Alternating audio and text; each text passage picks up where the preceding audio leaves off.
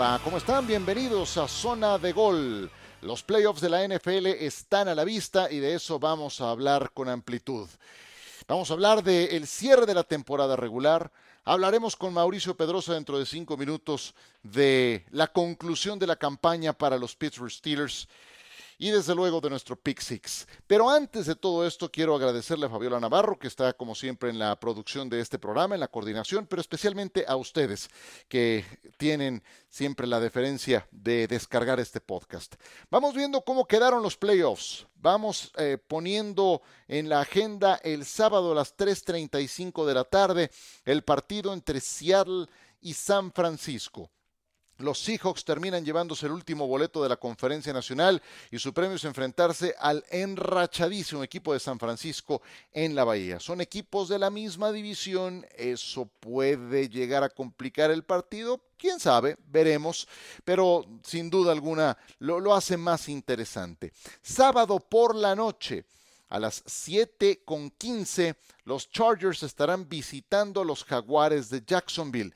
Viaje de costa a costa. Jacksonville no cerró la temporada jugando bien del todo a la ofensiva. Fue su defensa la que los sacó adelante y van contra los Chargers que tienen sanos a sus receptores, que tienen a Justin Herbert que se estará presentando en la postemporada. Finalmente, también se estará presentando en playoffs eh, por primera vez Trevor Lawrence. Domingo, 12 de la mañana con 5 minutos, Miami visitando a Buffalo en Orchard Park. Otro duelo divisional, vuelven a enfrentarse, dividieron resultados, dividieron victorias durante la temporada. Buffalo perdió en Miami, Miami perdió en Buffalo. Vuelven a enfrentarse, pero en casa de los Bills. Los gigantes de Nueva York contra los vikingos de Minnesota. Eso será en Minneapolis, domingo 3.40 de la tarde. Domingo 7.15. Baltimore contra Cincinnati. El partido será en casa de los Bengals. No hubo necesidad de un volado ni nada por el estilo. Y lunes por la noche por la pantalla de ESPN 7 con 15. Vaqueros de Dallas contra Bucaneros de Tampa Bay. ¡Wow! ¡Qué partido el que nos reservaron para el final! A ver, ya me preguntaron mis pronósticos. No me voy a extender mucho en este tema porque eh, evidentemente nuestra entrega del próximo jueves para viernes eh, será hablando con amplitud de estos partidos. Mi primera impresión, creo que ganan los locales con la excepción de los Chargers, que creo que le van a ganar a los Jacksonville Jaguars en condición de visitante, con la excepción de Dallas, que creo que le va a ganar a los Bucaneros de Tampa Bay en la Florida. A menos de que el señor Dak Prescott continúe cometiendo los errores que han sido ya una calamidad en los últimos encuentros. Son 11 intercepciones en los últimos 7 partidos. Las sensaciones que destila Dak Prescott son de inseguridad, a diferencia de un Tom Brady que cerró jugando mejor la temporada. Eh, Tampa Bay no tiene tan buen equipo como Dallas, Tampa Bay no ha tenido tan buena campaña como los Cowboys, simplemente cerraron mejor la temporada. Y su campaña es con récord perdedor reflejo de un mal año para los Buccaneers. Sin embargo, tienen a Tom Brady, que durante más de 20 años nos ha demostrado que sabe qué hacer en este tipo de encuentros de postemporada. Entonces, creo que gana San Francisco en casa, gana Buffalo, gana Minnesota, gana Cincinnati y los visitantes que sacan adelante sus resultados son los Chargers y los Vaqueros de Dallas. Veremos qué nos deparan estos juegos del el Super Wild Card Weekend. ¿Quiénes serán los que descansen? Filadelfia lo hace por la conferencia nacional, le viene muy bien para sanar a algunos de sus jugadores que estaban eh, o que están lesionados. Y por la conferencia americana, los jefes de Kansas City. ¿Se dan cuenta? Tanto que se habló de la división noroeste de la conferencia americana y si es la mejor en la historia. Bueno, los Raiders desmantelados al final. Derek Carr firmó su sentencia al final eh, de esta temporada con el equipo de los Raiders fuera de los playoffs. Denver fue un caos a lo largo de toda la campaña. Despidieron a Nathaniel Hackett en su primera temporada. Russell Wilson muy por debajo de lo esperado, eliminados anticipadamente. Y los que se mantuvieron a flote fueron los jefes de Kansas City.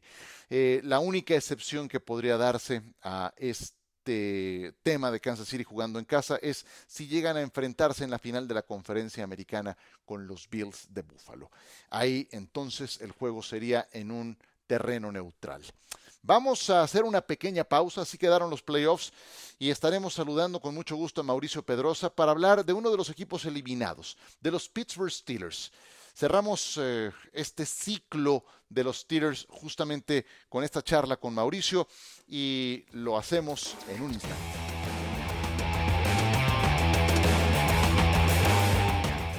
Seguimos con ustedes en zona de gol y quién mejor que Mauricio Pedrosa para hablar de los Pittsburgh Steelers. Bienvenido, querido Mauricio, ¿cómo estás? Feliz año, te mando un abrazo grande, siempre un placer tenerte aquí. Es un gran gusto. Me, me da más gusto eventualmente en algún futuro cercano verte en persona y darte un abrazo en persona, pero por lo pronto, aprovechando las virtudes de la tecnología, querido Ciro, gracias por invitarme otra vez a este popular podcast Zona de Gol. Qué bueno que dices popular y no populachero. Eh, ahí la lleva, ahí la lleva este humilde podcast de toda, de, ¿cómo le dices? El podcast de la nación cuando lo haces con Moisés Llorens. El podcast del pueblo. Del pueblo, algo así. Este es como primo hermano del del pueblo. A ver, Mauricio Pedrosa, Pittsburgh tenía el boleto para playoffs entrando a la pausa de los dos minutos.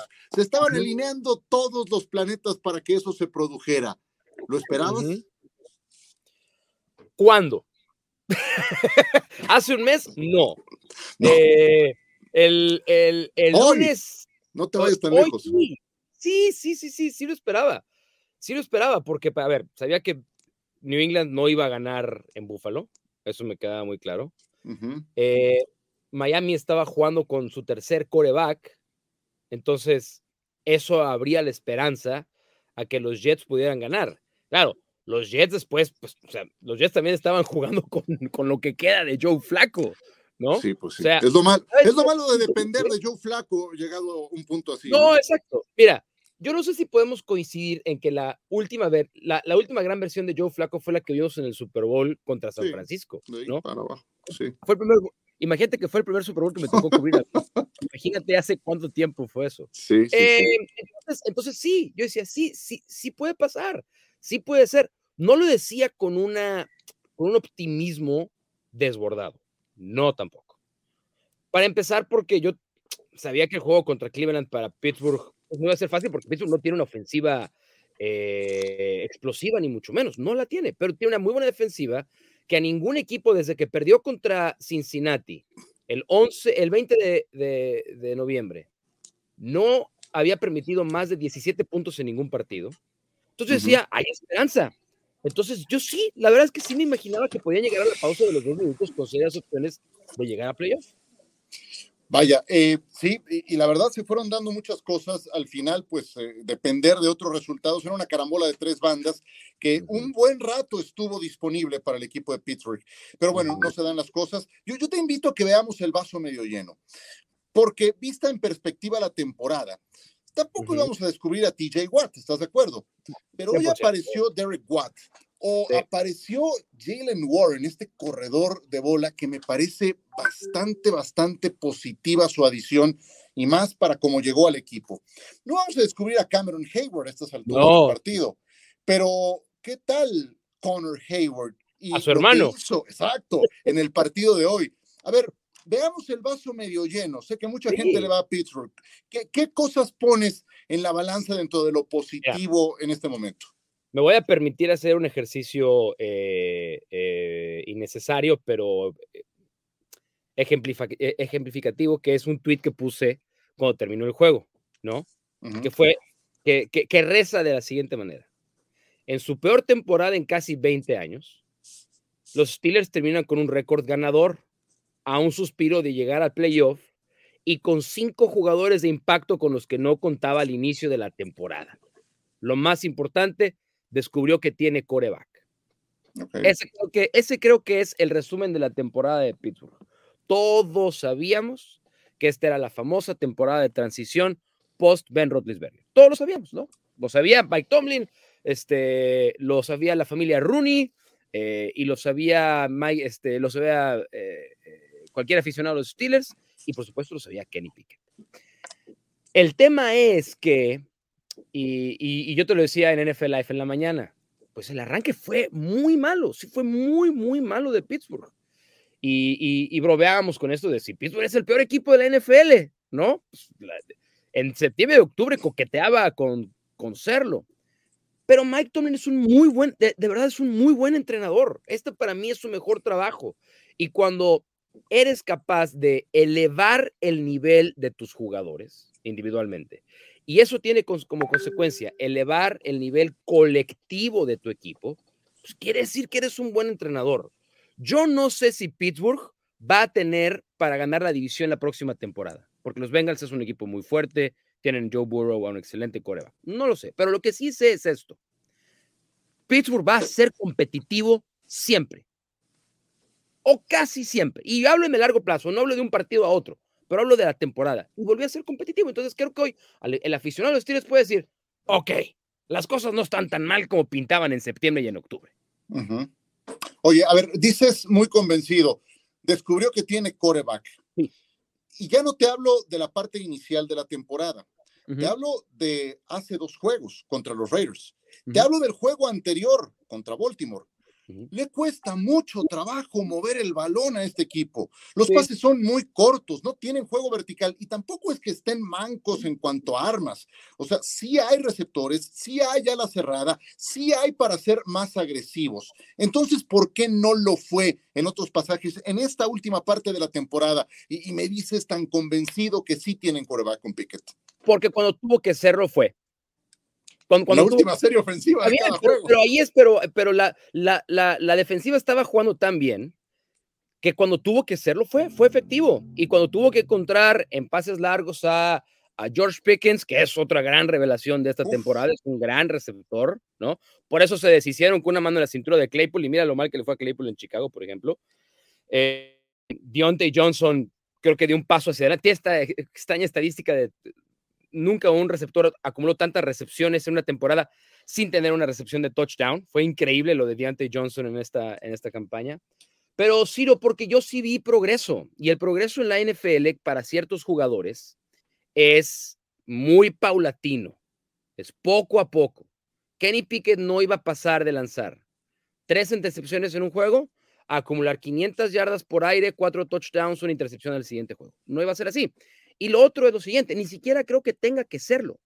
No tenemos que, no tenemos que esperar que Kenny Pickett ponga los números de Patrick Mahomes partido a partido, pero tenemos que esperar que Kenny Pickett entregue menos el balón, lo capturen menos y cuando las respuestas no estén en las trayectorias de, de, de sus receptores, pueda crear jugadas con sus piernas.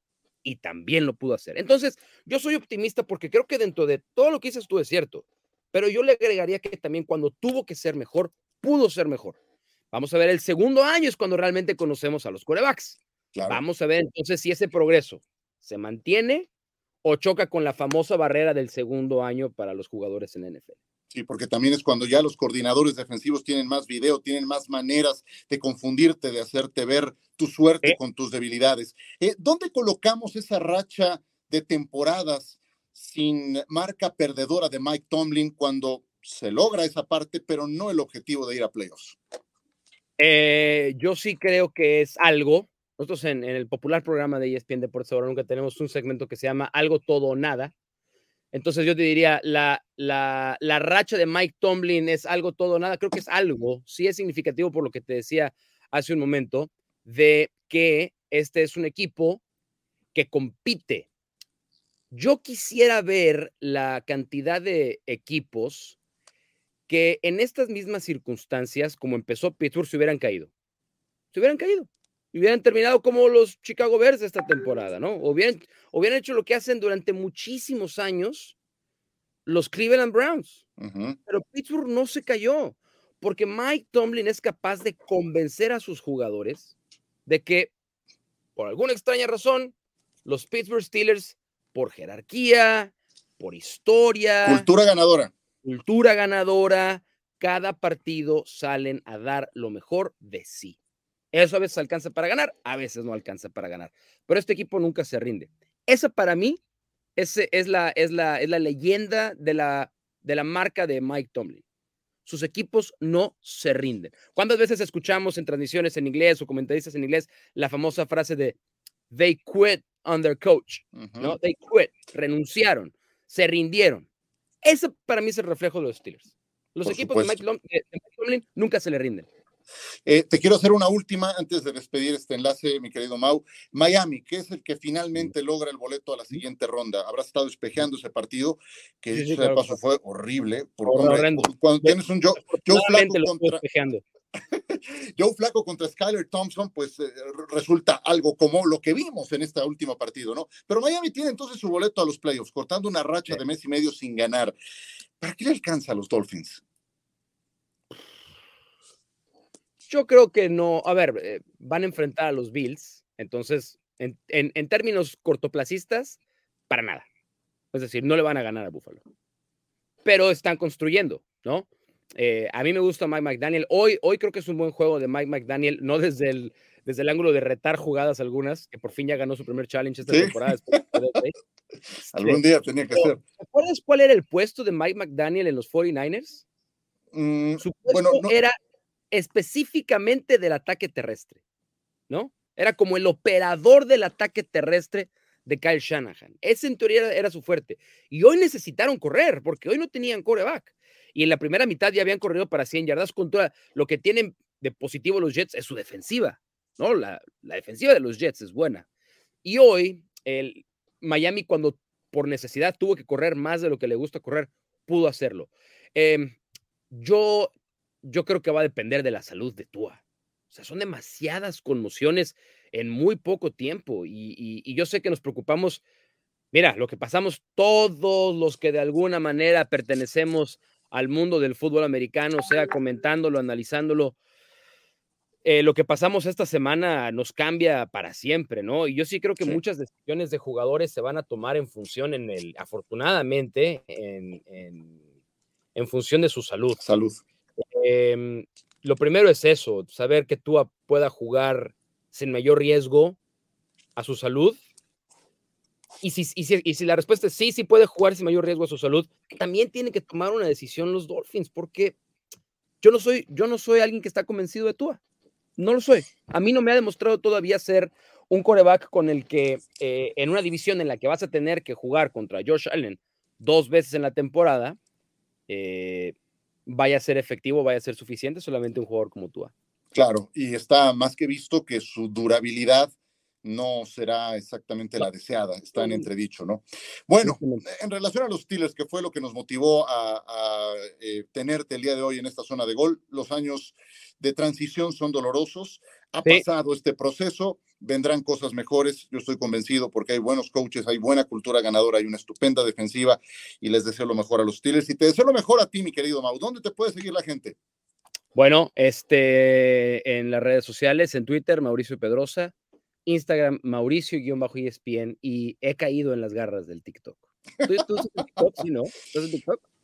pero no le doy el golpe todavía, la verdad. Yo vi, vi, tu, primer, tu primera publicación en TikTok y dijiste, vamos a abrirlo. ¿Qué puede salir mal? Ya, ya después de ahí no, no he continuado con el tema. no, porque, la, porque la verdad es que dije, no, no, no, o sea, no hay, no hay, no hay modo. Pero he recuperado el, el, el gusto por TikTok, entonces también. Venga mi querido Ciro Procuna. Qué gusto, hablando de gustos, tenerte en este programa. Te mando un abrazo y ojalá no sea la última de cara a lo que viene, que es la etapa más importante. Gracias, querido Mauro. Cuando tú me digas, es un honor estar siempre en, el, en el podcast del pueblo. Podcast. un abrazo y muchas gracias, Mauricio Pedrosa. Seguimos nosotros.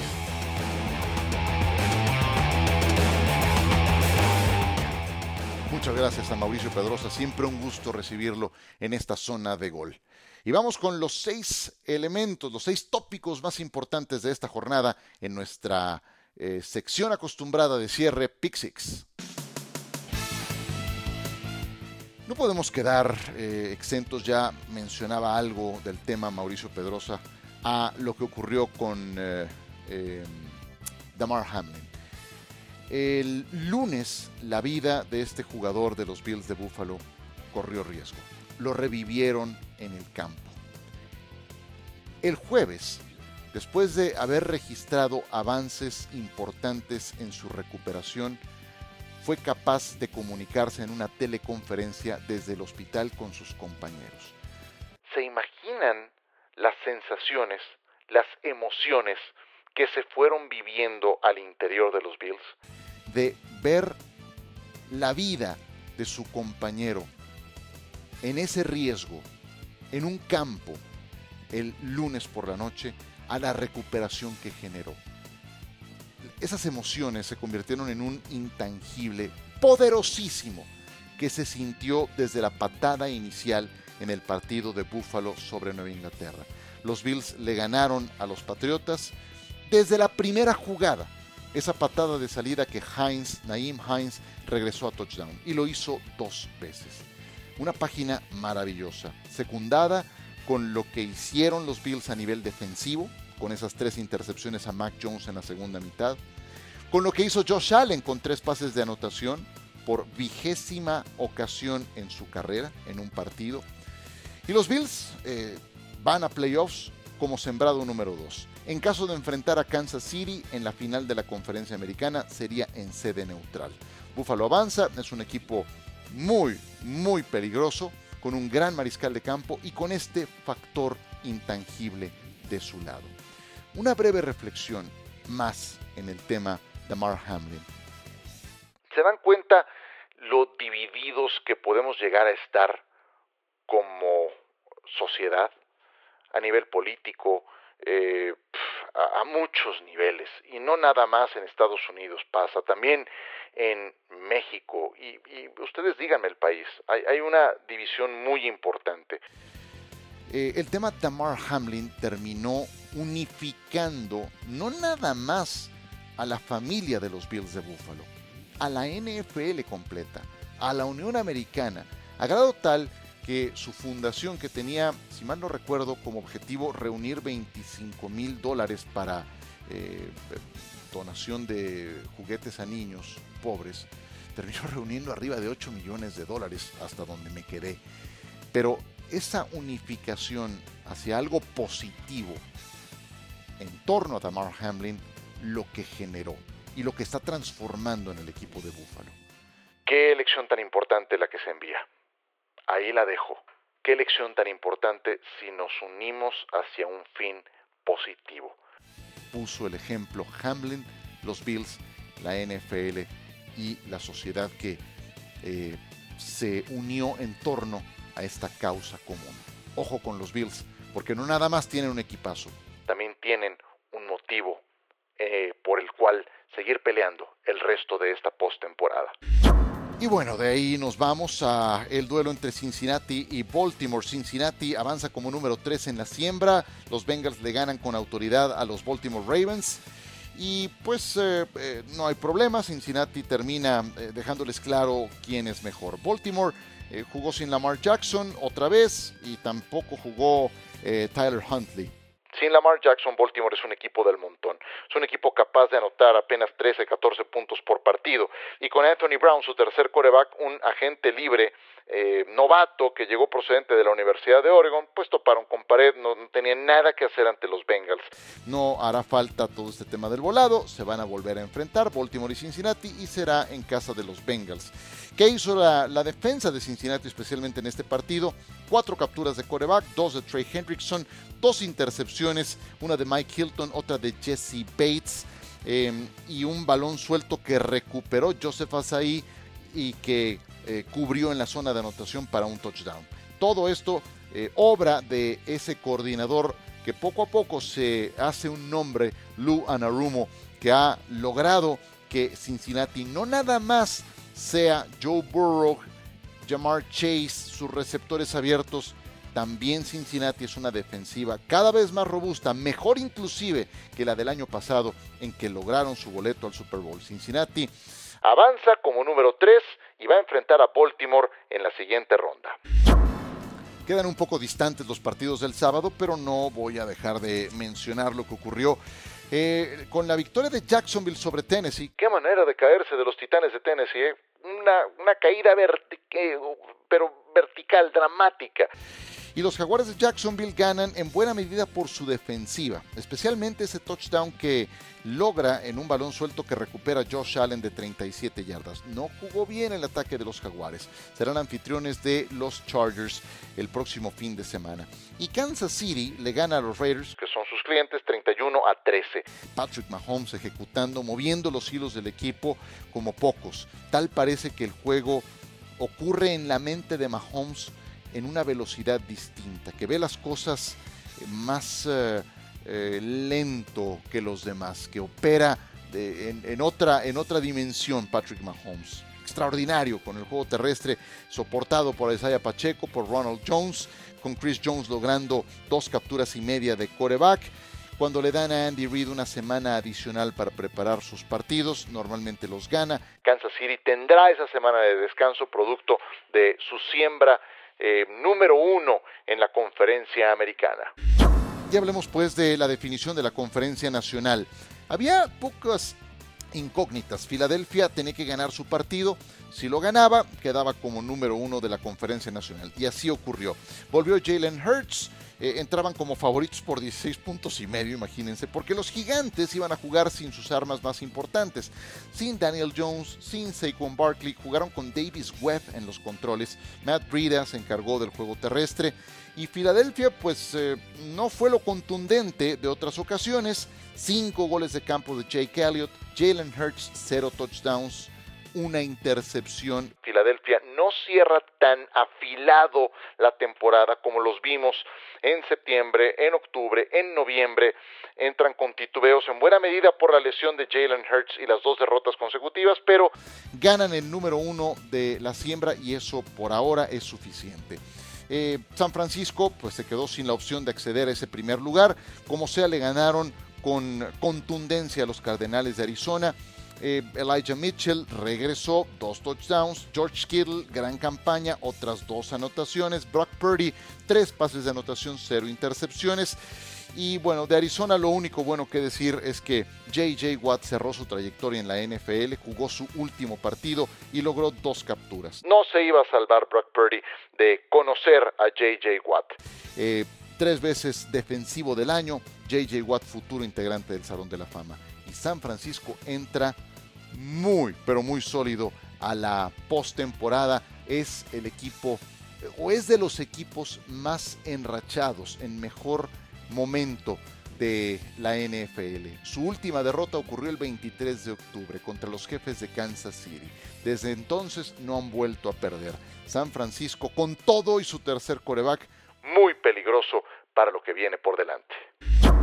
Le tengo que dedicar un capítulo aparte a los vaqueros de Dallas, por supuesto que sí.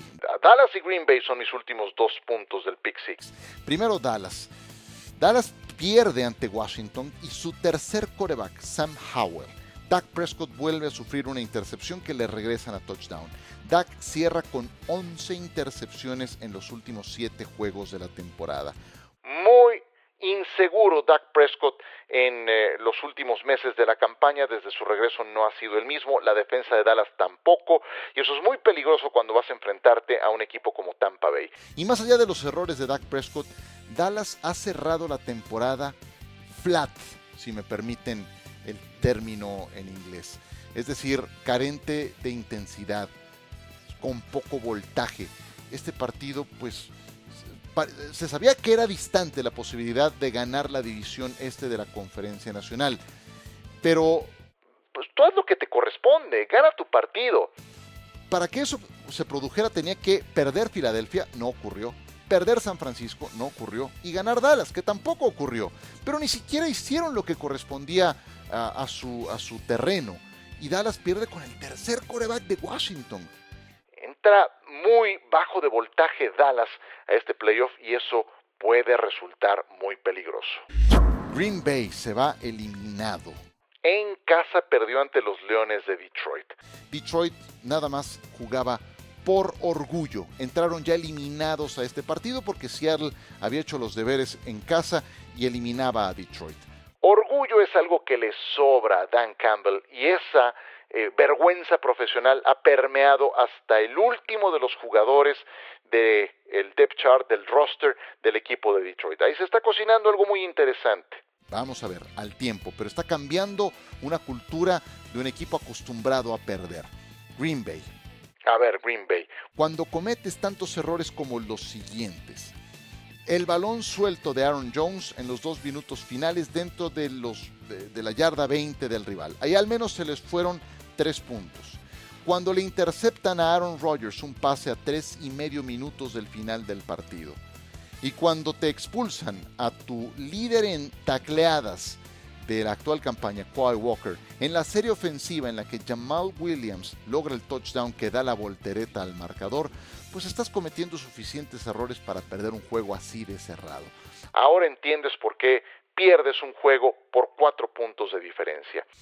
A Green Bay le va a pesar mucho. Va a ser una temporada baja muy larga. Me puedo imaginar los siguientes siete meses ahora que han quedado fuera, teniendo la oportunidad de ganar el boleto a playoffs en casa contra los Leones de Detroit. Si fueron largas las temporadas bajas, cuando quedaban eliminados, cuando entraban sembrados número uno y en postemporada, imagínense después de esto. Y Aaron Rodgers es el mismo que siembra ese terreno de incertidumbre. El jueves que le preguntaron por este último partido en Lambeau, dijo, pues no sé si vaya a ser mi último juego en Lambeau Field, habrá que ver qué dice el futuro. Eh, a ver, señor Rogers, usted firmó un contrato por tres años, 150 millones de dólares, que hizo insostenible la presencia de Davante Adams en el equipo. Y ahí se quebró una de las duplas más letales de la NFL. ¿Qué ocurrió? Que ni Davante Adams fue a playoffs con los Raiders, ni Aaron Rodgers con los Packers eh, llegaron también a la siguiente ronda. Entonces, eh, pues eh, se le está pasando el tren a Rodgers. Tiene 39 años de edad y estos amagues, este terreno de incertidumbre que sembraba Brett Favre también en la parte final de su carrera cuando tenía la misma edad que hoy tiene Aaron Rodgers, pues lo, está también haciendo el, propio Rodgers. Se está mimetizando con un Brett Favre que teniendo un gran talento solamente ganó un anillo de Super Bowl. Misma cifra que lleva a estas alturas de su carrera Aaron Rodgers. Va a ser una temporada baja muy larga para los Packers y para Rodgers por esta forma en la que quedaron eliminados.